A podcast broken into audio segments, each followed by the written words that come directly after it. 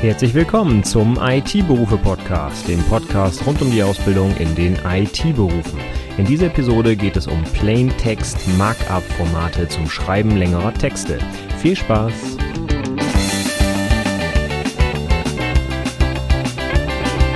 Hallo und herzlich willkommen zur 155. Episode des IT-Berufe Podcasts. Mein Name ist Stefan Macke und heute geht es mal nicht um etwas Prüfungsrelevantes, sondern eher um etwas Praxisrelevantes. Auch das ist ja so ein bisschen mein Ansatz, dass ich ihm was erzähle, was du auch in deinem Alltag einsetzen kannst und was dir vielleicht das Leben ein bisschen einfacher macht. Also, heute habe ich ein schönes Thema mitgebracht und zwar Plain Text Markup Formate habe ich es mal genannt. Was heißt das? Worum soll es hier gehen? Ich möchte dir gerne ein paar Formate vorstellen, die du in reinen Textdateien nutzen kannst, um zum Beispiel längere Texte zu schreiben, eventuell sogar irgendwann einmal deine Projektdokumentation für die Abschlussprüfung. Wer weiß. Ähm, aber es geht auch um viele andere Use Cases, wie zum Beispiel Dokumentation von Software oder meinetwegen auch äh, E-Mail-Vorlagen oder ich weiß es nicht, Blogartikel, alles Mögliche kannst du mit diesen Textformaten schreiben und du brauchst dafür kein besonderes Programm, sondern kannst eben reine Textdateien benutzen benutzen. Das ist da der große Vorteil. Eines dieser Formate kennst du bestimmt schon, und zwar HTML, die Hypertext Markup Language. Das ist letztlich auch nichts anderes als ein Plaintext-Format für Markup, also eine Auszeichnungssprache. Jetzt würde ich nicht auf die Idee kommen, dir zu empfehlen, deine Texte in HTML zu schreiben. Das ist nämlich mega aufwendig und genau darum geht es jetzt bei den Sprachen, die ich heute vorstelle. Ich möchte das nicht so aufwendig haben, also öffnender Tag, schließender Tag, korrekte Syntax, Klammer auf, etc. Das will ich nicht, sondern ich will meinen Text eigentlich runterschreiben können in einem einfach zu verstehenden Format, wo ich nicht noch irgendwie fünf Wochen Schulung brauche oder irgendwas. Und das Ganze soll dann halt in reinen Textdateien abgelegt werden, sodass ich die ganzen Vorzüge von Textformaten nutzen kann. Und bevor wir uns diese Vorteile einmal anschauen, nenne ich dir vielleicht mal ein paar konkrete Formate, die ich so im Alltag benutze und die ich heute vielleicht auch ein Beispiel durchgehen will. Nummer eins, Markdown. Das ist das zentrale Format, mit dem man heutzutage fast alles machen kann und das sehr oft und sehr breit unterstützt wird. Dann gibt's noch ASCII-Doc, wenn du richtig was äh, aufschreiben musst mit Fußnoten und ich weiß nicht was, gehen wir später noch drauf ein. Ähm, dann gibt es Textile, ist eine Syntax, die zum Beispiel im Projektmanagement-Tool Redmine verwendet wird. Da benutze ich die zum Beispiel täglich. Natürlich LaTeX, da habe ich schon öfter hier im Podcast was drüber berichtet. Meine Vorlage für die Projektdokumentation ist ja auch in LaTeX entwickelt. Und zum Schluss habe ich noch ein kleines Unterformat in Anführungszeichen, nämlich Plant UML. Wir als ITler müssen häufiger ja auch UML-Diagramme zeichnen und das kann man auch in Textform machen. Das heißt, du beschreibst einfach deine UML-Diagramme und die werden automatisch für dich zu Grafiken erstellt aus diesem Text, den du da eingegeben hast. Also, diese Formate möchte ich heute kurz einmal durchgehen. Markdown, ASCII-Doc, Textile, LaTeX und Plant UML. Doch bevor wir damit anfangen, einmal kurz einen Überblick der Vorteile dieser Plaintext-Formate. Und wie ich auf das Thema gekommen bin, ist der Buchclub, den ich gerade mit meinen Azubis mache, über das Buch Pragmatic Programmer. Also wirklich The Pragmatic Programmer, das Original, das 20 Jahre alte von Dave Thomas und Andy Hunt. Und das ist jetzt gerade vor kurzem in einer Neuauflage der 20th Anniversary Edition erschienen. Und da haben die nochmal ein bisschen was aktualisiert und coole neue Sachen eingebaut. Das lese ich gerade also nochmal neu mit meinen Azubis. Und ein Kapitel, was es aber schon im ersten ähm, in der ersten Version gab des Buches geht äh, rund um das Thema Plain Text und dort wird auch schön beschrieben, was die Vorteile sind. Und als ich das damals in meiner eigenen Ausbildung gelesen habe, ähm, ja, da habe ich äh, gesehen, Mensch, da, das, das ist richtig, das, das stimmt, was die sagen, ja. Und seitdem mache ich eigentlich alles in Plain Text, was ich irgendwie in Plain Text machen kann. Und da gucken wir uns vielleicht mal kurz die Vorteile an, damit du auch verstehst, was äh, ja der Sinn dahinter ist, ja. Und äh, Nummer eins dieser Plain Text Formate, warum wir gerade als äh, ITler oder sogar, wenn ich noch spezifischer wäre, werde äh, als Entwickler das gut finden, damit zu arbeiten, ist ist die Versionierbarkeit. Ja? Du kennst sicherlich Versionsverwaltungssysteme wie Git, Subversion, meinetwegen auch den äh, Team Foundation Server von Microsoft. Ja? Ähm, die großen Vorteile spielen diese Server nur dann aus, beziehungsweise nicht nur Server, sondern auch die Software, nur dann aus, wenn du Plain Text Formate hast. Wir grenzen das vielleicht nochmal ganz kurz ab. Was ist denn überhaupt nicht Plaintext? Also nicht Plaintext ist alles, was zum Beispiel in einem binären Format vorliegt, wie zum Beispiel Microsoft Word, LibreOffice, ja, oder irgendwelche Dateien, die aus bestimmten Anwendungsprodukten herauskommen, was weiß ich, nimm mal eine Photoshop-Datei, ja, diese PSD-Endung. Das ist irgendein Binärformat, was nur von diesem einen Programm gelesen werden kann. Man sagt auch gern ein proprietäres Format. Das meint nicht hundertprozentig das gleiche. Das meint eher, dass ein Hersteller ähm, quasi den Hut aufhat und dieses Format unter seiner Hoheit hat und dann niemand anderes drankommt. Das ist eigentlich eher proprietär. Aber ähm, beides schmeißt man so gerne zusammen, denn die äh, genannten Formate wie Markdown, ASCII-Doc und so sind auch offen zugänglich. Das heißt, jeder kann die benutzen und weiterentwickeln. Aber so ein Microsoft Word zum Beispiel hat historisch eben ein Binärformat geschrieben, was auch nur Word bearbeiten konnte. Inzwischen ist das nicht mehr ganz so. Ja, die haben ihr äh, Format standardisieren lassen. Das ist ja inzwischen ein XML-Format, was aus den Office-Produkten rauspurzelt. Und auch andere Pro Programme können dieses Format lesen und schreiben. XML ist übrigens auch ein Plain Text Format, ja, das kannst du auch machen dem Texteditor, drin rumändern, das kann ein Mensch lesen und auch eine Maschine, ja. Aber Office geht jetzt einen Schritt weiter und nimmt jetzt dieses XML und zippt das Ganze dann. Und dann hast du leider kein Plain Text mehr, sondern eben ein Binärformat. Kannst du übrigens auch mal ausprobieren, wenn du so eine Microsoft Word Datei docx irgendwo abspeicherst und die einfach mal umbenennst in .zip hinten, kannst du die mit einem Zip ähm, einfach aufmachen, reingucken und da siehst du dann quasi die äh, XML Inhalte. Das ist eigentlich das das äh, Word-Format. Und weil das aber sehr viel Speicher verbraucht, ist halt drumherum das Ding in einen ZIP-Container gepackt, damit es etwas kleiner wird. Und wenn du diese Datei jetzt aufmachst, im Texteditor zum Beispiel, da wirst du gar nichts mehr erkennen können. Das ist ein Binärformat. Das ist also nichts Menschenlesbares mehr, sondern da werden quasi die einzelnen Bytes äh, benutzt, um irgendwelche Sachen darzustellen, die du als Mensch aber äh, überhaupt nicht interpretieren kannst. Sobald du ein Byte änderst, kann es sein, dass die ganze Datei kaputt ist. Das heißt, diese Datei ist für dich nicht direkt änderbar. Du musst sie schon in einem Programm öffnen, das dafür vorgesehen ist, in unserem Beispiel Microsoft Word, und dann kannst du die Inhalte verändern. Aber die Datei selbst, die ist quasi unantastbar, denn da machst du mehr kaputt, als dass du irgendwie damit arbeiten kannst. So, und diese Formate haben den zentralen Nachteil. Nehmen wir mal das Beispiel Word.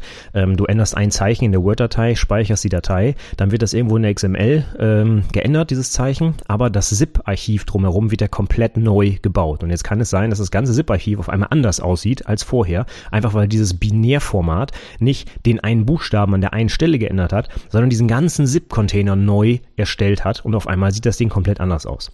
Und da hast du den großen Vorteil der Versionierung, auf den ich hier gerade eingehen will, eben nicht mehr. Denn du hast einen Buchstaben geändert, aber ich übertreibe jetzt mal, eine komplett andere riesengroße Datei ist daraus entstanden. Und wenn du jetzt deinem Versionierungstool sagst, hier, ich habe eine neue Version der Datei, dann sagt das Versionierungstool, Mensch, ist ja cool, das ist ja eine komplett neue Datei. Das heißt, äh, du kannst auch nichts vergleichen oder sowas, ja. Diese Binärformate ermöglichen dir also gerade die zentralen Vorteile einer Versionsverwaltungssoftware nicht, nämlich diffen, das heißt Unterschiede zwischen Dateien anzeigen, mergen, das heißt mehrere gleichzeitig bearbeitete Versionen zu einer zusammenzuführen und zum Beispiel auch sowas wie Branches, das heißt mehrere Versionen eben parallel zu pflegen, zum Beispiel bei einer Dokumentation, wenn ein Mitarbeiter Kapitel 1 und der andere Kapitel 2 bearbeitet, den wollte das am Ende zusammenführen, das wird ganz schön schwierig mit den Binärformaten oder um es nicht anders zu sagen, unmöglich, ja, weil die Software das nicht anbieten kann. Bei Textformaten ist das anders. Wenn du eine Textdatei hast, einer arbeitet oben in der Datei, ein anderer irgendwo weiter unten, dann kann die Software, wie zum Beispiel Git, das auf Knopfdruck zusammenführen. Denn es muss letztlich nichts anderes gemacht werden, als die beiden Dateien zusammen zu kopieren. Ja? Könntest du theoretisch auf der Kommandozeile auch machen. Wenn du zum Beispiel einen cat-Befehl unter Linux benutzt, machst du cat Datei 1 und Datei 2 und rauskommt Datei 3, wo einfach beide anderen zusammen hintereinander ja, konkateniert sind. Deswegen heißt der Befehl ja cat. Ja?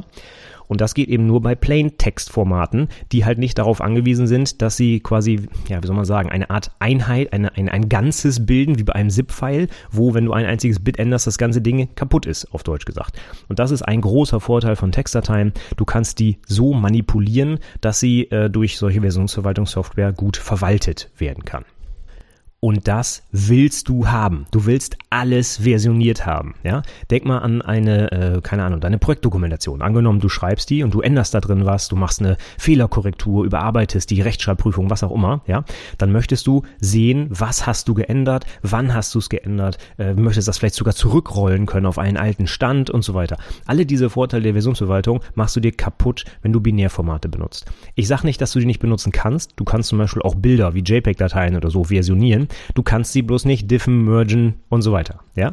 Und äh, das ist der zentrale Nachteil, weil dann hast du eigentlich nur die Möglichkeit zu sagen, so, neue Version, jetzt speichern, aber du hast keine Möglichkeit, sie irgendwie mit den alten Versionen in Verbindung zu bringen, weil du eben nicht sinnvoll unterscheiden kannst, was da eigentlich geändert wurde zwischen diesen Versionen. Ja? Und damit machst du dir die ganze Versionierbarkeit eigentlich kaputt, leider.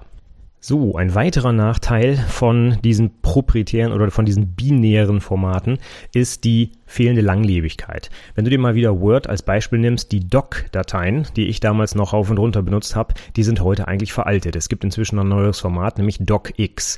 Microsoft tut natürlich gut daran, äh, die alten Formate auch weiterhin öffnen zu können. Das ist alles okay. Aber sobald Microsoft irgendwann mal sagt, ach komm, den alten Rotz auf Deutsch gesagt wollen wir nicht mehr unterstützen, dann stehst du da und kannst das Ding leider nicht mehr bearbeiten, ja, weil der Editor, der das Ding erzeugt hat, das nicht mehr unterstützt. Und das ist natürlich schlecht. Du möchtest natürlich deine, was weiß ich, Texte, die du vor 20 Jahren geschrieben hast, auch heute noch öffnen können. Und das wird sehr schwierig, wenn du so ein Binärformat benutzt, das nur von einem ganz bestimmten Programm geöffnet werden kann.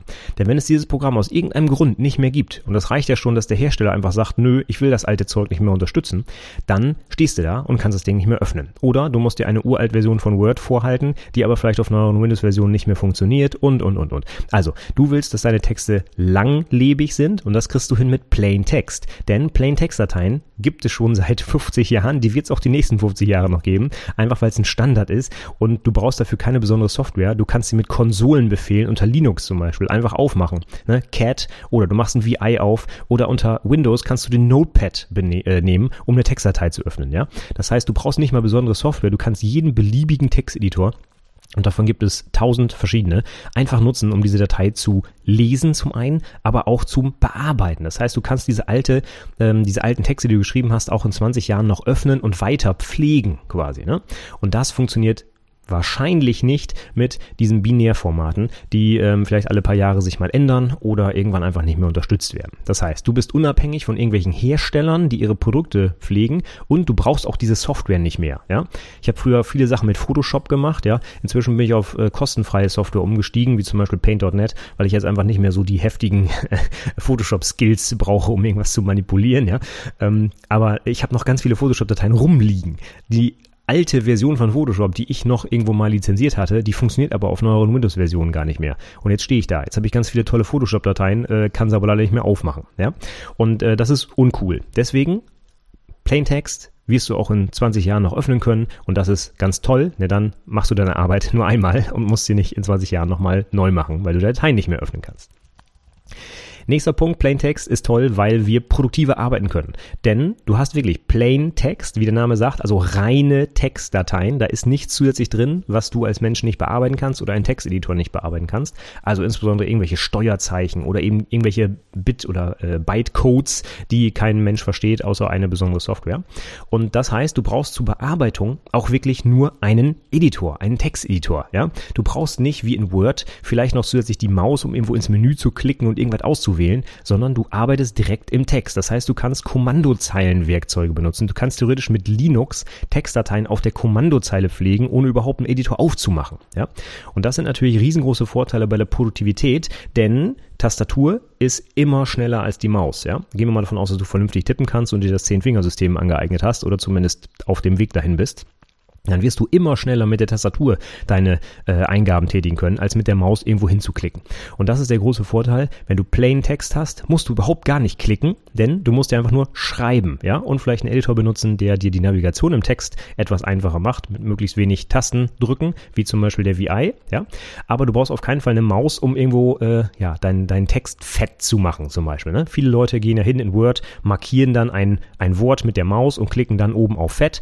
Davon abgesehen, dass das grundsätzlich es die völlig falsche Vorgehensweise ist, du Formatvorlagen benutzen musst und so weiter, das äh, lassen wir jetzt mal dahingestellt. Aber diese Arbeit mit der Maus macht dich halt mega langsam, ne? weil du immer switchen musst zwischen Tastatur und Maus und das wollen wir nicht. Deswegen Plaintext, wunderbar, reiner Texteditor. Ohne Maus kannst du da alles machen, was du machen willst.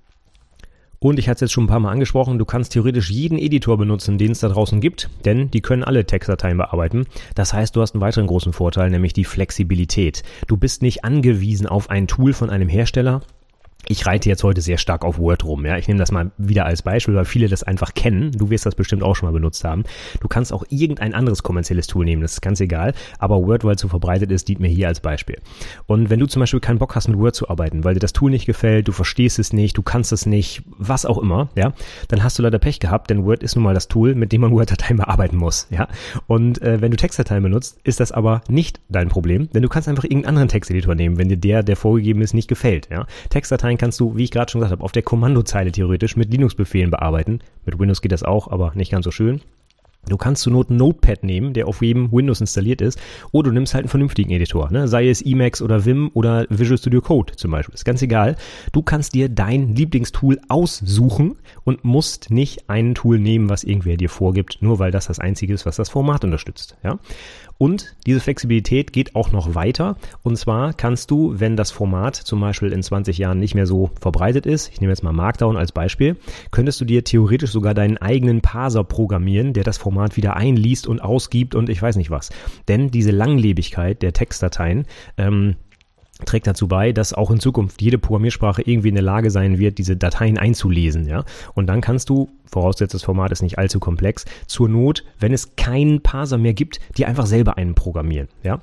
Ähm, und wenn dir, oder was weiß ich, der Parser gefällt dir nicht oder die Darstellung sieht komisch aus, die der generiert oder sonst was, ne? Dann setzt dich hin, baust dir deinen eigenen. Ich weiß, es führt jetzt ein bisschen weit, das werden wir wohl alle nicht machen. Also ich werde mir auch keinen eigenen Parser für irgendein, äh, für irgendein Markup ähm, äh, schrei äh, schreiben. Aber du könntest es tun, ja? Und das ist halt eben bei diesen Binärformaten deutlich schwieriger. Von daher, Flexibilität, großer Vorteil. Und letzter Punkt, Automatisierung. Ja, diese Textdateien lassen sich perfekt automatisieren. Ich habe es gerade schon gesagt, jede Programmiersprache bietet irgendwas, um Textdateien einzulesen. Das ist ein Standard, eine Standardfunktionalität von jedem Betriebssystem und jeder Sprache. Das heißt, wenn du auf Basis der Dateien irgendetwas automatisieren willst, dann kannst du das sofort machen ohne externe Tools. Wenn du Word-Verarbeitung automatisieren willst, geht das zwar auch, ja, du könntest dir ein Word-Makro schreiben in der fantastischen Programmiersprache VBA, ja, ähm, kannst du machen, funktioniert auch super, ja, funktioniert aber auch dann nur in Word. Das heißt, du brauchst immer Word, um irgendwas zu automatisieren, wenn du es nicht installiert hast, wenn du zum Beispiel irgendeine Massenverarbeitung auf dem Server machen willst und da ist kein Word installiert, ja, könnte das schwierig werden. Hast du aber eine Textdatei, kannst du dieses Skript, was du da gebaut hast, auf jedem beliebigen System überall ausführen, weil es sind ja eben nur Textdateien. Ja, also Automatisierbarkeit wird ganz, ganz groß geschrieben bei diesen Textformaten und das ist für uns als ITler natürlich super interessant. Ja, Beispiel: Ich habe vielleicht, äh, was weiß ich, 50 Blogartikel geschrieben in den letzten Jahren und möchte die jetzt als PDF erzeugen. Wie mache ich das, wenn ich 50 einzelne Word-Dateien habe? Da copy und paste ich mich zu Tode ähm, und habe dann am Ende eine Word-Datei mit 200 Seiten. Da ratzt mir wahrscheinlich alle zwei Minuten das Programm ab und hm, das ist doof. Habe ich das alles in zum Beispiel Markdown-Dateien, mache ich ein Cat auf der Kommandozeile, baller die alle in ein großes Markup-File, hänge die einfach hintereinander, drück auf drucken, wenn ich einen Markdown-Prozessor habe und schwupp kommt mein PDF raus. Ja, das heißt, es ist mega einfach, auch eine Massenverarbeitung zu machen, eine Manipulation dieser Dateien zu machen. Eben die Automatisierung, das ist ein sehr großer Vorteil von diesen Plain-Text-Formaten. Also, fassen wir nochmal zusammen. Vorteile von Plaintext-Formaten. Jetzt mal unabhängig auch davon, ob es jetzt äh, für Texte ist oder nicht. Grundsätzlich Plaintext, also auch XML, HTML, alles, was du wirklich in Textformaten ablegst. Die Vorteile sind Versionierbarkeit, Langlebigkeit, Produktivität bei der Arbeit, Flexibilität und Automatisierbarkeit. Und jetzt kommen wir mal zu den konkreten Beispielen, die ich im Alltag benutze und wie ich finde, die ganz sinnvoll sind. Ob du jetzt alle davon zum Beispiel bei dir brauchst oder nicht, ist egal. Nimm das mal als Anregung, guck dir vielleicht mal ein paar davon an und entscheide dann, was für dich das Passende ist. Ja? Ich gebe dir zu allen so ein paar Informationen, vielleicht Vor- und Nachteile und dann kannst du entscheiden, ob und wo du sie vielleicht einsetzen willst. Fangen wir, äh, fangen wir vielleicht mal an mit dem Platzhirsch, nenne ich ihn mal, und zwar Markdown. Markdown ist im Jahr 2020, wo ich das hier aufnehme, sicherlich eines der verbreitetsten Formate für solche Plain Text Markup Sprachen. Ähm, die es gibt, denn das wird einfach von sehr vielen Plattformen unterstützt. Ja, du kannst zum Beispiel auf GitHub, wenn du dort deine Dateien äh, einfach als Markdown-File mit reinlegst, kannst du die direkt in der Web-Oberfläche anzeigen lassen. Da werden sie schön gerendert, heißt das dann. Ja, wenn du das Wort vielleicht noch nie gehört hast, beim Rendern geht es immer darum, um aus einem äh, aus einem Input-Format ein Output-Format zu machen. Also wenn du zum Beispiel Markdown aufschreibst und nehmen wir mal ein kleines Syntaxbeispiel, ein Sternchen zu Beginn der Zeile sorgt für eine Aufzählung. Im Plain-Text-Format siehst du halt einfach nur das Sternchen, also diesen diesen Asterisk auf Englisch. Und wenn du das Ding jetzt renderst, dann kommt zum Beispiel HTML raus, ja, weil du das schön lesbar darstellen willst. Und im HTML wird dann wirklich ein UL mit LI-Element generiert, sodass du also wirklich ein Aufzählungszeichen davon hast. Und ähm, dieses Rendering wird also benutzt, um aus dem Input-Format das Output zu machen. Du könntest Markdown jetzt auch als PDF rendern. Standardformat wäre halt eben HTML. Oder zum Beispiel aus LaTeX könntest du auch PDF rendern. Oder aus Plant UML, was ich kurz erwähnt hatte, könntest du aus dem Textformat eben eine Grafik rendern. Eben ein, zum Beispiel ein Klassendiagramm beispielsweise.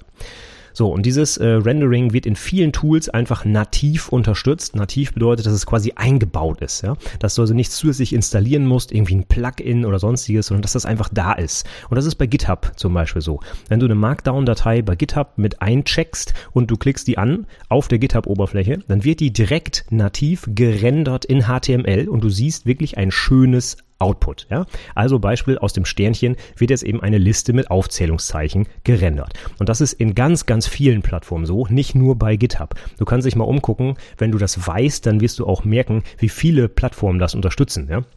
Dann denk, äh, zum Beispiel meine To-Do-App, To-Doist, die ich benutze, ja, die unterstützt Markdown. Wenn ich in meine Kommentare zum Beispiel Markdown schreibe, dann schub wird das einfach so gerendert. Oder ich glaube auch zum Beispiel ähm, äh, Kanban-Software wie wie äh, wie Trello unterstützen das, glaube ich, auch für die Kommentare, ja. Also denk mal dran, sobald du irgendwo das nächste Mal eine Software benutzt, vielleicht unterstützt die sogar schon Markdown, ohne dass du es weißt, ja. Und das kann man relativ einfach ausprobieren. Ich habe jetzt schon das erste Beispiel genannt, eben diese Sternchen zu Beginn der Zeile sorgen dafür, dass es eine Aufzählung wird. Und wenn das in deinem einem Tool so ist, Sternchen eingeben, dahinter den Text und auf einmal siehst du eine schön gerenderte äh, Liste mit Pünktchen davor, dann weißt du, okay, das Ding unterstützt Markdown. Und wie gesagt, die Liste der unterstützenden Softwaren ist lang. Ich benutze zum Beispiel auf meiner Website ein WordPress-Plugin, weil WordPress das leider noch nicht nativ unterstützt, soweit ich weiß. Und das heißt, meine Blogartikel schreibe ich auch alle in Markdown, kopiere die in den Editor, drücke auf Speichern und dann sorgt das Plugin dafür, dass aus dem Markdown HTML wird und das vernünftig aussieht. Ähm, und das gibt's halt auch für ganz viele andere Plattformen. Ähm, wird auch in vielen Editoren unterstützt. Ich nehme jetzt mal Visual Studio Code, wo ich nachher noch ein bisschen drauf eingehe, unterstützt das auch perfekt. Es gibt sogar eine Vorschaufunktion, das heißt, ich schreibe Markdown und auf der rechten Seite wird mir direkt angezeigt, wie es dann in HTML aussehen würde und so weiter. Und das vielleicht ganz kurz, also Output von Markdown ist hauptsächlich HTML. Wurde auch dafür entwickelt, dass man möglichst einfach HTML schreiben kann. Denn HTML ist halt dieses mega nervige Format mit öffnendem Tag und schließendem Tag und und das äh, da hast du quasi mehr Overhead, mehr Tags, als du eigentlich deinen Text hast, ja. Und das ist halt so doof, darum würde ich dir nicht empfehlen, damit Texte zu schreiben. Und Markdown macht es halt deutlich einfacher. Da werden halt bestimmte syntaktische Elemente aus HTML in einfacherer Darstellung dargestellt. Ja, also eben das Beispiel anstatt UL, LI, Text, LI zu, UL zu, machst du einfach Sternchen, Text und hast halt deine Liste mit einem Aufzählungspunkt. Ja, und Markdown bietet nicht alle Möglichkeiten aus HTML, also sowas wie tiefer gestellt, höher gestellt, äh, Fußnoten und ich weiß nicht, was du alle noch machen kannst. Das geht in Markdown nicht. Das ist sehr abgespeckt und deswegen empfehle ich es auch zum Einstieg, weil es sehr leicht zu lernen ist. Es gibt einen ganz geringen Sprachumfang. Es gibt so klassische Sachen wie äh, Bilder einbetten, äh, sortierte, unsortierte Listen, Überschriften natürlich Links und äh, verschiedene andere Dinge gibt es, aber so ganz exklusive Sachen wie, keine Ahnung, Canvas, auf dem du dann rummalen kannst oder so, dafür ist es nicht gedacht. Ja, Es gilt wirklich, die zentralen Elemente, die du in so einem Text üblicherweise auf Websites hast, damit abzubilden. Ich habe in den Shownotes zur Episode hier äh, Beispiele für alle Textformate, die ich heute vorstelle, genannt. Schau da gerne mal rein. Die findest du wie immer unter itberufepodcast.de slash 155 für die 155. Episode heute. Und Markdown ist meiner Meinung nach das einfachst zu erlernende Format. Also wenn du dir das mal anguckst, okay, wenn du etwas schwierigere Sachen in Anführungszeichen wie Links und Bilder oder so dir anguckst, brauchst du vielleicht zehn Minuten, um das Format zu verstehen. Also es ist wirklich sehr, sehr einfach, ja. Und ähm, danach kannst du halt loslegen und kannst deine Texte damit schreiben und hast eben hauptsächlich als Output-Möglichkeit HTML, aber es gibt eben auch Tools, die daraus direkt ein PDF machen, ja, mit Inhaltsverzeichnis und allem Schnickschnack, was du brauchst, ja, anhand der Überschriften. Und ähm, das ist zum Einstieg wirklich sehr gut geeignet und wird halt in sehr vielen Tools unterstützt. Von daher, das kann ich dir dringend empfehlen. Wenn du es noch nicht gehört hast, guck dir Markdown mal an. Das ist ein ganz einfaches Format. Markdown übrigens heißt extra so, ne, als Gegenentwurf zu Markup. Markup ist ja eine Auszeichnungssprache, insbesondere halt HTML. Und die Erfinder haben sich gedacht, Mensch, HTML ist ja eigentlich ganz cool, ist aber ein mega Overhead mit diesen 1000 Tags und so. Und deswegen haben sie sich dann Markdown überlegt, ne? Up, down, ja, verstehst du? Und äh, das ist dann halt der Gegenentwurf, damit es ein bisschen einfacher ist für dich, die Texte zu schreiben.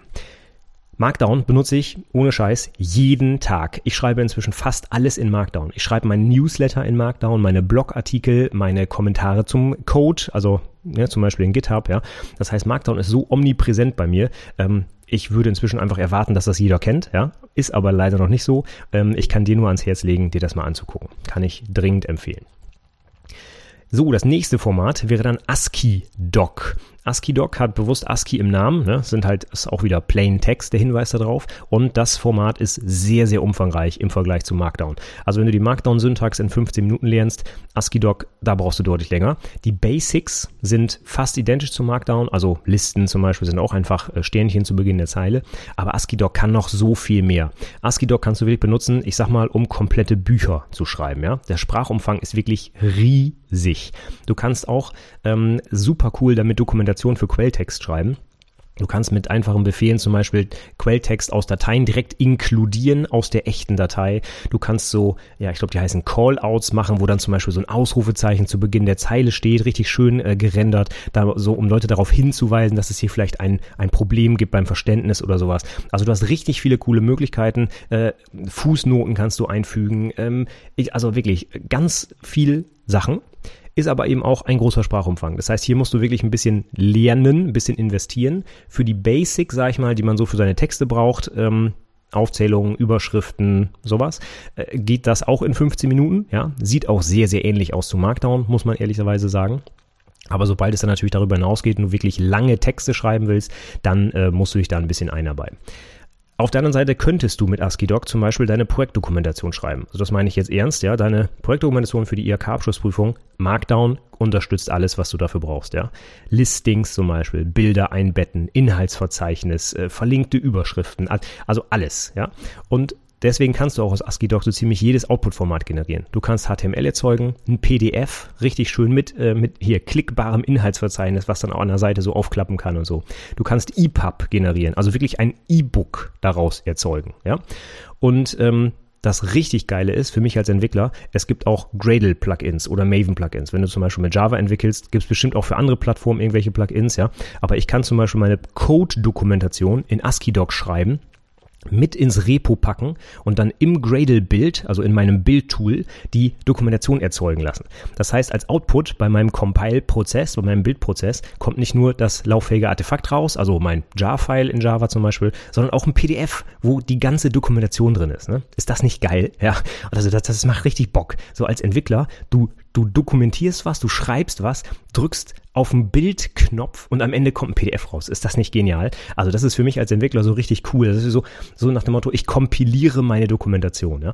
Und das macht auch Spaß. Das heißt, du kannst dich auch wirklich mit dem Bildprozess auseinandersetzen. Du kannst mit Gradle rumfriemeln und Gradle ist jetzt nur ein Beispiel. Ja, Das gibt's hundertprozentig auch für .NET und PHP und ich weiß nicht was. Ja, ähm, Das ist nämlich der große Vorteil. ASCII-Doc, ähm, das kommt ursprünglich aus dem Ruby-Umfeld, ist eigentlich ein Ruby-Tool. Das heißt ASCII-Doctor eigentlich ausgesprochen. Und ASCII-Doc ist das Format, was da verarbeitet wird. Und es gibt inzwischen ganz viele Ports für verschiedene Programmiersprachen. Also für Java, sicherlich für .NET, PHP und so weiter auch. Und äh, du nimmst halt dieses ASCII-Doc als Input, ähm, nutzt dann eben den ASCII-Doctor-Port für deine Programmiersprache und in Anführungszeichen drückst auf den Knopf, beziehungsweise du willst es ja automatisieren, also gibst einen Kommandozeilenbefehl ein, zum Beispiel Gradle ASCII-Doc und dann kommt halt eben dein PDF raus oder dein EPUB oder HTML oder was auch immer du willst, ja. Das heißt, das Ding hat einen super coolen Umfang. Du kannst damit richtig fette Bücher schreiben, auf, äh, in Anführungszeichen. Und es ist super automatisierbar. Es gibt viele Bildwerkzeuge, die das schon unterstützen. Also richtig geiles Format. Gefällt mir richtig gut. Und äh, ich programmiere in Anführungszeichen damit zum Beispiel gerade die Dokumentation für meine Java-Einführung, die ich mit meinen Azubis mache. Ja, das habe ich jetzt auf ASCII-Doc umgestellt, einfach weil der Sprachumfang so genial ist und gerade weil ich da diese Code-Ausschnitte super reinbauen kann. Ja. Beispiel, ich mache irgendwie eine Einführung in die Objektorientierung, habe da so eine kleine Klasse programmiert und anstatt jetzt Copy-Paste zu machen, das in mein Dokument zu packen, sage ich einfach in der ASCII-Doc-Datei, hey, inkludier mal bitte diese Java-Datei, die liegt an diesem Pfad, nimm mal Zeilen 17 bis 23 und dann habe ich kompilierbaren Code, wo ich weiß, dass er funktioniert und der wird direkt in der Dokumentation benutzt, mit Syntax-Highlighting und allem Schnickschnack. Ja? Also ASCII-Doc kann ich nur empfehlen, unbedingt angucken, ganz tolles Format. So, da mache ich mal weiter mit einem ganz alten Format, aber weil so alt ist, auch einem ausgereiften Format. Und zwar LaTeX. Wenn du dir auf meiner Website mal die Vorlage anguckst für die ähm, Projektdokumentation für deine Abschlussprüfung, dann wirst du sehen, die ist in LaTeX entwickelt. Gibt's auch alle bei GitHub übrigens. Ne? Kannst du dir angucken, äh, kannst du gerne einen Pull-Request auch aufmachen, mir irgendwelche Feedback-Sachen zuschicken und so weiter. Das ist auch Plain Text. Das heißt, du kannst mit jedem Texteditor das Zeug aufmachen. Und LaTeX ist ein komplettes Textsatzsystem. Das heißt, es gibt perfekten Textsatz in Anführungszeichen. Das Ding ist ausgereift, das ist Jahre alt, das ist etabliert und damit kannst du komplette Bücher setzen, inklusive allem, was du brauchst. Index, Inhaltsverzeichnis, ähm, Querverweise, Fußnoten natürlich, äh, Listings, äh, Grafiken, alles. Also LaTeX ist ein Textsatzsystem, das ist quasi ein Konkurrenzprodukt zu Word, nur besser. Ja, also mit LaTeX kannst du alles machen und LaTeX ist, ich weiß nicht, 20, 30 Jahre alt, funktioniert heute immer noch genau wie früher. Das heißt, die Langlebigkeit ist hier einfach das zentrale K.O.-Kriterium. Ja? Ich kann Dateien, die ich in meinem Studium erstellt habe, vor inzwischen 15 Jahren, heute noch aufmachen und kompilieren und das Ding sieht genauso aus als PDF wie früher. Ja? Also das ist wirklich genial. Und ähm, wenn du dir das noch nicht angeguckt hast, dann wird es jetzt Zeit, das zu tun, denn für so eine IHK-Projektdokumentation, wo mal 50 Seiten bei rumkommen, kann ich das nur empfehlen. Ja? Die Hürde ist natürlich sehr hoch, denn LaTeX äh, ist schon ein komplexes System, insbesondere weil es halt für, du kannst damit eben Bücher setzen. Das heißt, der Sprachumfang ist auch enorm groß. Also du kannst ja nicht einfach mal anfangen, hier Sternchen, du hast eine Aufzählung. Nein, du brauchst sehr viel mehr Befehle. Du brauchst äh, eine komplette Einleitung, in Anführungszeichen, um dein Dokumentformat zu bestimmen. Du musst Seitenränder setzen, sowas, äh, Abstände setzen, äh, Schriftgröße und also du musst wirklich viel tun, damit es vernünftig aussieht, ja. Aber die Einarbeitung lohnt sich, denn wenn du das einmal fertig hast, und das habe ich ja schon für dich gemacht mit meiner LaTeX-Vorlage für die Dokumentation, dann musst du nur noch deinen Text einfügen und dann aber eben auch noch die entsprechenden Befehle, um Sachen hervorzuheben, wie zum Beispiel Fettdruck. Und nur mal als Vergleich, LaTeX hat da vom Overhead schon ein bisschen mehr mit HTML gemein wie mit den anderen Sprachen. Also ich nehme jetzt mal nur das Beispiel Fett, ja. Da würdest du in Markdown zum Beispiel einfach Sternchen um das fette Wort machen. Also keine Ahnung, dies ist ein Text und Text soll fett, dann würdest du schreiben, dies ist ein Sternchen, Sternchen, Text, Sternchen, Sternchen und dann würde Text fett gedruckt. Bei ASCII-Doc reicht ein Sternchen, ja, wäre es also Sternchen, Text, Sternchen und andere Formate machen das vielleicht noch anders. In LaTeX brauchst du wirklich einen Befehl dafür und der heißt zum Beispiel Backslash Text BF, geschweifte Klammer auf, dann kommt der Text, geschweifte Klammer zu. Das heißt, du musst schon ein bisschen mehr tippen und eingeben, als du das bei den anderen Formaten äh, machen müsstest immer noch schöner als mit Word zu arbeiten, weil du es halt einfach eintippen kannst, ja, und nicht irgendwie markieren, Formatvorlage auswählen, hm, hm, hm, also klicki klicki. Von daher LaTeX ist mein absolutes Lieblingsprogramm immer noch, wenn ich komplexe ja, Bücher fast setzen will. Ähm, ist aber eben auch ein ziemlicher Overhead und du brauchst halt auch ein Tool, also du brauchst eine LaTeX-Distribution, um dann wirklich dein Dokument auch übersetzen zu können. Und da gibt's ganz viele Plugins und erweiterte Bibliotheken, die du brauchst und so weiter und so fort. Das heißt, die Infrastruktur ist schon ein bisschen komplexer, als wenn ich das mal mit Markdown vergleiche, wo du wirklich nur einen Texteditor brauchst und kannst loslegen, ja. Also von daher, LaTeX, ich kann es dir dringend empfehlen, guck's dir an. Meine Azubis benutzen das zum Beispiel, um ihr Berichtsheft zu erstellen, ja. Also du kannst damit super geile Sachen machen. Ähm, die Einstiegshürde ist aber relativ groß, weil du dich da wirklich einarbeiten musst, ja. Also nur zum Vergleich, zu LaTeX gibt es ganze Bücher, die erklären, wie man vernünftig mit LaTeX arbeiten sollte, ja. Einfach weil es so umfangreich ist. Nichtsdestotrotz, ich empfehle dir das, guck dir das an. Das Ding ist richtig geil. Ja, ist aber eine große Hürde, wie gesagt. Ja, und das letzte Format für heute wäre Plant UML. Das ist ähm, eine kleine Subsprache in Anführungszeichen ähm, nur für UML-Diagramme. Das heißt, du kannst hier auf Plain-Text-Ebene deine Klassendiagramme zum Beispiel beschreiben oder Aktivitätsdiagramme, Use Cases, was auch immer. Das unterstützt sehr viele Diagrammtypen. Und wie kannst du dir das vorstellen? Ähm, beim Klassendiagramm ist es vielleicht noch am einfachsten zu verstehen, wenn du grob so eine Syntax von C Sharp, Java, PHP im Kopf hast, also irgendwie Class Auto, geschweifte Klammer auf und dann irgendwie deine Variablen, geschweifte Klammer zu und so im Prinzip so ähnlich sieht ein Beispiel in Plan-UML aus, ja. Und ähm, dann drückst du quasi auf den Knopf und Plan-UML macht daraus ein PNG, ein JPEG, was auch immer du haben willst. Und das sieht dann wirklich so aus wie ein UML-Diagramm, wie du es kennst. Also die Klasse Auto wird dann wirklich als Rechteck dargestellt mit den zwei äh, waagerechten Strichen, wo die Attribute und äh, Methoden darunter stehen und so weiter. Das heißt, du, du tippst deine Klasse ein. Im besten Fall kannst du sie fast eins zu eins aus deinem ähm, Code kopieren, ein bisschen anpassen, weil die Syntax nicht hundertprozentig so ist wie Java, ja, aber sehr, sehr, sehr ähnlich. Und dann kommt halt auf Knopfdruck ein schönes Bild raus. Ja? Und das ist natürlich auch mega cool, wenn äh, du das dann benutzt, um zum Beispiel deinen Code zu dokumentieren, beispielsweise in Verbindung mit ASCII-Doc, so habe ich das jetzt gemacht.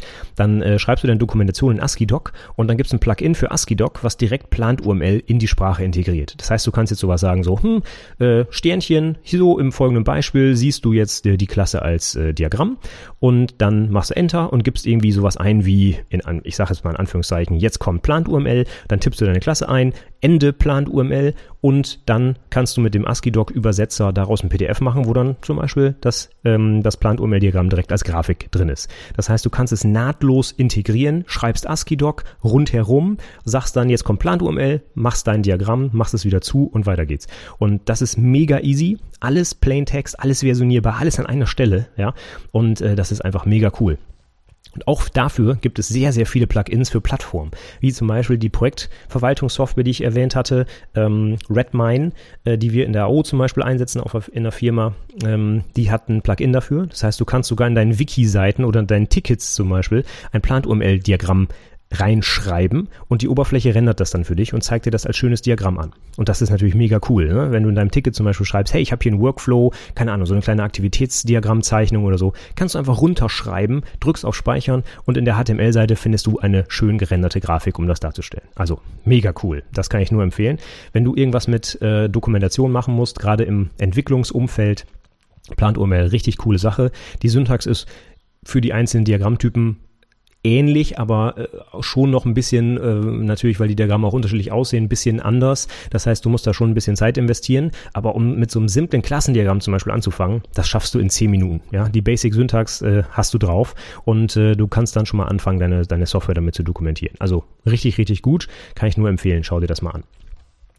Ja, und jetzt fällt mir gerade auf, dass ich noch ein Format äh, vergessen habe, und zwar Textile, das habe ich einfach übersprungen. Ähm, Textile hat auch den Ansatz, wie Markdown möglichst einfach zu sein und wurde auch erfunden, äh, quasi um von diesem HTML-Zeug wegzukommen. Äh, die Syntax ist ein bisschen anders als bei Markdown, man merkt aber noch die HTML-Einflüsse. Also mal als Beispiel, in Markdown wird eine Überschrift einfach mit einem Hash, also mit dem Lattenzaun quasi gemacht, ne? Lattenzaun Überschrift, dann hast du deine Überschrift. Ähm, in Textile wird das zum Beispiel mit H1 Punkt oder H2 Punkt Punkt gemacht. Ne? Und wenn du HTML kennst, H1, H2 sind ja die Tags für Überschriften. Das heißt, Textile ist noch ein bisschen dichter dran als HTML. Was ich persönlich aber ein bisschen blöder finde als bei Markdown, denn normale Menschen, die HTML nicht kennen, die fragen sich, hä, H1, H2, was soll das denn? Und bei Markdown machst du einfach Hash oder Doppelhash für Überschrift 2. Das ist also, finde ich, einfacher zu erklären und einfacher zu lesen. Ähm, deswegen bevorzuge ich Markdown, ja. Aber vom Umfang ist Textile vergleichbar mit Markdown, kann auch alles, äh, was Markdown kann, die üblichen Sachen, Verlinkungen, Überschriften, äh, Fett, Kursiv etc., kann es auch. Und ähm, ich benutze es eigentlich hauptsächlich deswegen, weil ich gezwungen werde, nämlich Redmine, unsere Projektverwaltungssoftware, unterstützt leider nur das und nicht Markdown. Ähm, deswegen muss ich es äh, können quasi. Ähm, aber wenn ich die Wahl hätte, würde ich auf jeden Fall Markdown bevorzugen, einfach weil es viel verbreiteter ist. Ich hatte schon gesagt, GitHub und so weiter. Ne? Textile kann sein, dass einige Plattformen das unterstützen, aber ich glaube, Markdown hat bei weitem die größere Verbreitung. So, das waren die Beispiele für konkrete Markup-Formate. Ich fasse nochmal zusammen. Markdown unbedingt angucken, super einfach zu lernen, wird fast überall unterstützt. ASCII-Doc, mega großer Sprachumfang, perfekt für technische Dokumentation, du kannst ganze Bücher damit setzen lassen. Textile, nettes Ding. Wenn ich die Wahl hätte, würde ich Markdown nehmen. LaTeX, komplettes Texas-System, mit dem du perfekt Texte setzen kannst, aber die Einstiegshürde ist sehr groß. Und Plant UML, alles was du mit UML-Diagrammen machen willst, kannst du damit tun und lässt sich insbesondere zum Beispiel in ASCII-Doc perfekt integrieren.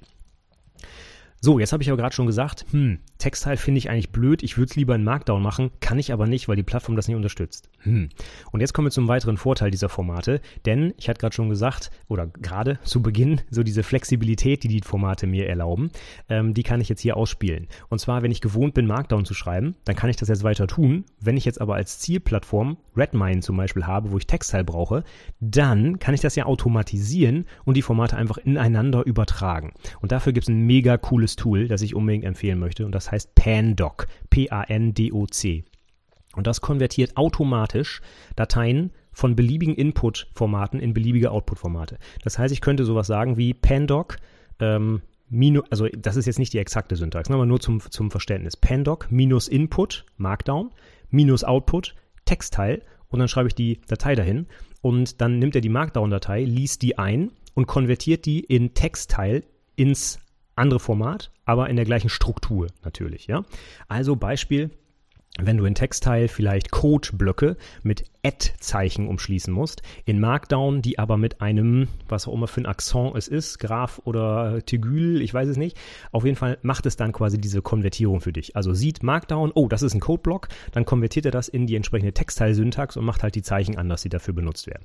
Und das ist mega, mega gut, denn das heißt, du kannst auf der Konsole einfach aus deinem Markdown dein Textteil machen, kopierst das Textteil, packst es in Redmine rein und bist fertig. Das heißt, egal welches äh, Markup-Format du benutzt, mit Pandoc kannst du es ineinander umwandeln. Und ich meine wirklich egal welches. Du kannst mal auf die Website gehen von Pandoc, alles in den Shownotes verlinkt. Da findest du, ich glaube, über 40 Formate, die Pandoc verarbeiten kann. Das ist mega geil. Dieses Tool ist wirklich richtig gut. Du kannst unter anderem auch LaTeX erstellen lassen. Ich glaube sogar Word-Dateien sind inzwischen möglich. Also Pandoc ist ein mega Ding. Wenn du das noch nie gehört hast, unbedingt angucken, denn da kannst du wirklich, und das Ding ist auch rattenschnell, äh, Formate ineinander umwandeln. Und das ist genau das Problem. Wenn deine Plattform dein Lieblingsformat nicht unterstützt, dann hast du jetzt keine Ausrede mehr, denn du nutzt einfach dein Lieblingsformat, Pandoc, ein Aufruf und du kannst das Zeug dann in deiner Plattform benutzen. Also unbedingt angucken. Ansonsten ein Tool, was ich empfehlen kann, ist Visual Studio Code. Inzwischen wirklich ein sehr cooler Editor, der von Microsoft zwar kommt. Visual Studio hm, war ja die Original-Entwicklungsumgebung von Microsoft, aber der Editor hat damit nicht mehr viel zu tun. Also es ist wirklich ein eigenständiges Produkt und es ist halt auch äh, kostenfrei erhältlich und unterstützt so ziemlich jedes Format, was ich heute erwähnt habe. Insbesondere auch Markdown, super Integration. Ja, da habe ich schon gesagt, du kriegst äh, eine Preview-Funktionalität. Du kannst das Zeug direkt aus dem Editor als HTML exportieren zum Beispiel. Wenn deine Plattform gar kein Markup-Format unterstützt, machst du Visual Studio Code auf, gibst Markup ein, äh, und machst Rechtsklick, Export als HTML oder so und kannst das HTML irgendwo reinpasten. Ja? Also der Editor ist mega gut, hat natürlich auch Syntax-Highlighting, hat sogar einen Linter für Markdown, was ich richtig gut finde. Linter, wenn du das noch nie gehört hast, ist ein äh, Tool, was deine Code-Qualität quasi prüft und dir Verbesserungsvorschläge macht. Und ist jetzt mal nur ein Beispiel. Am Ende einer Markdown-Datei sollte zum Beispiel ein Zeilenumbruch sein. Ja? Wenn du den vergisst, dann meckert Visual Studio Code rum, macht da so eine gelbe Schlange drunter und sagt, hallo, bitte Zeilenumbruch einfügen. Ja? Also das Tool ist richtig, richtig gut, äh, zeigt dir also auch Syntaxfehler, Verbesserungsvorschläge und so weiter. Und eben diese Preview-Funktion finde ich auch sehr gut, weil dann kannst du beim Tippen direkt sehen, wie es zum Beispiel in HTML nachher aussehen würde und ob du es richtig gemacht hast. Also super Sache, kann ich nur empfehlen. Ansonsten gibt es noch weitere konkrete Tools für einzelne Sprachen. Ich habe zum Beispiel lange Zeit Markdown Pad benutzt. Das ist ein Editor speziell nur für Markdown und der hat auch gerade den großen Vorteil, dass ich mit Rechtsklick sagen kann, Copy as HTML und dann äh, kann ich eben das HTML irgendwo reinpasten. So habe ich zum Beispiel ganz viele Jahre lang inzwischen mein Newsletter geschrieben. Ja? Mailchimp, meine Mail-Software, die ich dafür benutze, unterstützt kein Markup also kein Markdown oder sonst irgendwas. Das heißt, ich musste immer HTML in die E-Mails pasten und das habe ich dann mit dem Markdown-Pad gemacht. In Markdown geschrieben, Rechtsklick, Copy as HTML, rüber in die E-Mail und fertig war ich. Ja? Und dafür gibt es natürlich noch verschiedene weitere Editoren, die speziell für einzelne dieser Sprachen geeignet sind. LaTeX zum Beispiel gibt es irgendwie fünf verschiedene Editoren, die man nutzen kann. Ja, du kannst es in Eclipse machen oder äh, auch mit Visual Studio Code natürlich. Also das ist eben wie gesagt der Vorteil, den siehst du jetzt hier dieser Markup-Sprachen. Plain Text, du kannst irgendeinen Editor nehmen. Ja, der, der dir einfach am besten gefällt, den nimmst du und ja, du musst dich nicht drum kümmern, da großartig noch irgendwie eine andere Software zu installieren oder sowas. Gut, damit wäre ich jetzt heute fertig. Ich habe viel länger gequatscht, als ich es gedacht hätte zu diesem kleinen äh, Thema. Ich hoffe, ich konnte dir ein bisschen was äh, ja, näher bringen, warum du dir das unbedingt angucken solltest, so ein Plaintext-Format. Und ich empfehle, wie gesagt, kurze Zusammenfassung, Markdown zum Einstieg, weil es einfach so weit verbreitet ist. Und wenn du dann so ein bisschen auf den Geschmack gekommen bist, dann guck dir mal die anderen Sachen an. Für Entwickler empfehle ich unbedingt ASCII-Doc und Plan2ML. Und sobald du dich deiner Projektdokumentation näherst im dritten Ausbildungsjahr, unbedingt mal LaTeX angucken. Noch hast du vielleicht genug Zeit, um dich da einzuarbeiten. Wie gesagt, die Hürde ist hoch, aber je früher du anfängst, umso wahrscheinlicher ist es, dass du deine Projektdokumentation super damit umsetzen kannst. Als Editor empfehle ich Visual Studio Code oder ganz klassisch den VI natürlich, der geht auch. Der hat auch viele Erweiterungsmöglichkeiten für die einzelnen ähm, ähm, Markup-Sprachen hier. Aber wie gesagt, du kannst irgendeinen Editor nehmen, ist ganz egal. Als letztes noch eine kurze Literaturempfehlung. Ich hatte es am Anfang schon erwähnt. Pragmatic Programmer, ein fantastisches Buch. Nicht nur durch dieses eine Kapitel zum Thema Plaintext äh, ist das zu meiner Empfehlung geworden, sondern auch alles andere da drin kannst du wunderbar äh, nutzen, um dich ein bisschen weiterzuentwickeln. Es geht dann nicht um konkrete Programmiersprachen, sondern es geht eher um die Idee äh, des Softwareentwicklers, äh, welche Tools er einsetzen sollte, wie er bei der Arbeit grundsätzlich vorgehen sollte und so weiter. Und eben eines dieser Kapitel ist Plaintext. Ein anderes wäre zum Beispiel Versionsverwaltung, warum das sinnvoll ist, ja. Also es geht da wirklich um so absolute Grundlagen, die für viele Softwareentwickler einfach relevant sind und deswegen kann ich das uneingeschränkt empfehlen, dieses Buch. Sowohl die alte Version als auch die neue. Die neue ist natürlich ein bisschen moderner gemacht. Da wird auch mal von Git geredet. Das gab es vor 20 Jahren noch gar nicht. Von daher, wenn du dich entscheidest, nimm die neuere Version. Die ist natürlich viel relevanter als die alte. Aber auch die alte war schon sehr, sehr gut. Ja, damit wäre ich jetzt mit dem Thema fertig. Ich hoffe, ich konnte dich ein bisschen davon überzeugen, dass du dir Plaintext-Formate mal anguckst. Ähm, Würde mich freuen, äh, wenn ich dir vielleicht äh, ja so einen kleinen Einstieg hier ermöglicht habe. Wenn du noch ein ganz anderes Format vielleicht einsetzt, was ich nicht genannt habe heute, freue ich mich natürlich über dein Feedback. Wenn du noch ein Format hast, was viel, viel besser ist als alle, die ich heute genannt habe, dann her damit. Ja, schreib mir eine Mail, schreib mir einen Kommentar unter die Episode. Shownotes mit Quelltextbeispielen für alle ähm, Sprachen, die ich heute erwähnt habe, findest du unter itberufepodcast.de slash 155 und da findest du auch alle Sprachen konkret verlinkt, also kannst die Syntax im Detail angucken und auch die Tools, die ich erwähnt habe, sind natürlich alle dort verlinkt. Also schau da gerne mal rein und bei der Gelegenheit lass mir gerne einen Kommentar da. Ja, in dem Sinne, dann bin ich fertig. Ich sage für heute erstmal vielen Dank für die Aufmerksamkeit und bis zum nächsten Mal. Tschüss!